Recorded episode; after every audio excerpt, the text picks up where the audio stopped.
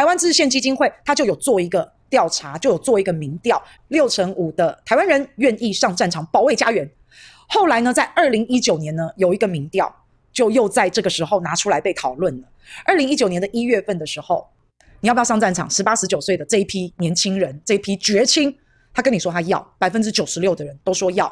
结果当你再问他，那这样就先恢复征兵制，你就先去当三年兵。然后，然后里面百分之八十七的人就跟你讲，哦，那我不要。这一批这一批十八十九岁的年轻人真的很纯，你们真的不是蠢哦，是纯，好纯粹的，就是好天真哦。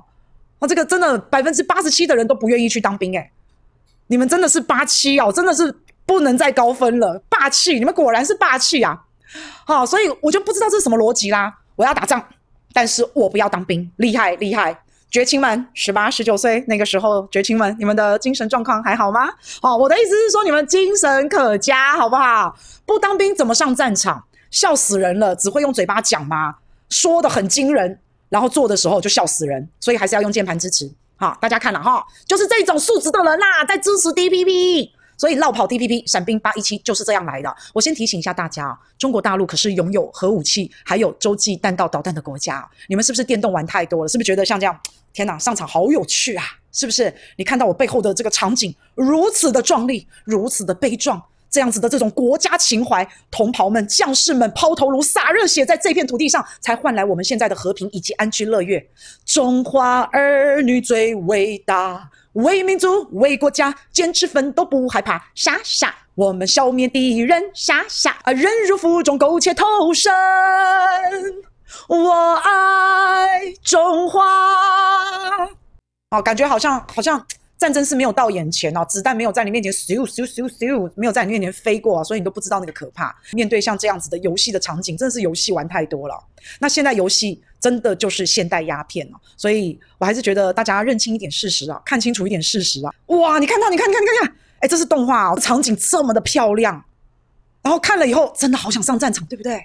哦，所以为了国家、民族以及全人类的未未来，我呢突然有一股冲动啊，我要移民！啊，谁要去什么打仗啊？你们去就好，哈、哦，要打仗，然后不要当兵，些当个骗笑哎哦，怎么可能？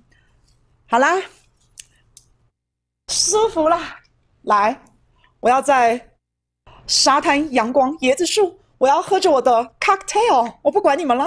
我跟大家讲啊，为什么大家现在现在那个年轻人啊，会反智失智到这样，被分化了嘛，是吧？他就是被分化了，然后一直仇中，一直抗中，一直恨中，所以他就觉得，他觉得，他觉得上战场，他觉得打仗是那种，是那种很很悲壮的，然后觉得自己是很伟大的。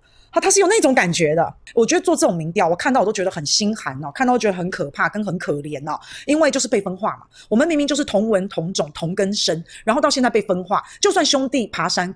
各自努力，也不需要搞到剑拔弩张，你恨我，我恨你，好，应该也不需要这样子嘛。所以就是很无奈啦，这种民调，台湾跟大陆就是被分化了啊。但是我们还是有很多人对内地同胞是非常友好的哦，哈。那像我就是其中之一，我绝对都是把大陆的朋友当做是同胞啊。那没办法，很多台湾人还是对大陆有那种仇视、那种敌意啊。哎呀，那个是挡不住的啦。所以有一天你要记得哦，哈，记得把你推上战场当炮灰的是谁啊？冤有头债有主，记得以后找他算账，好不好？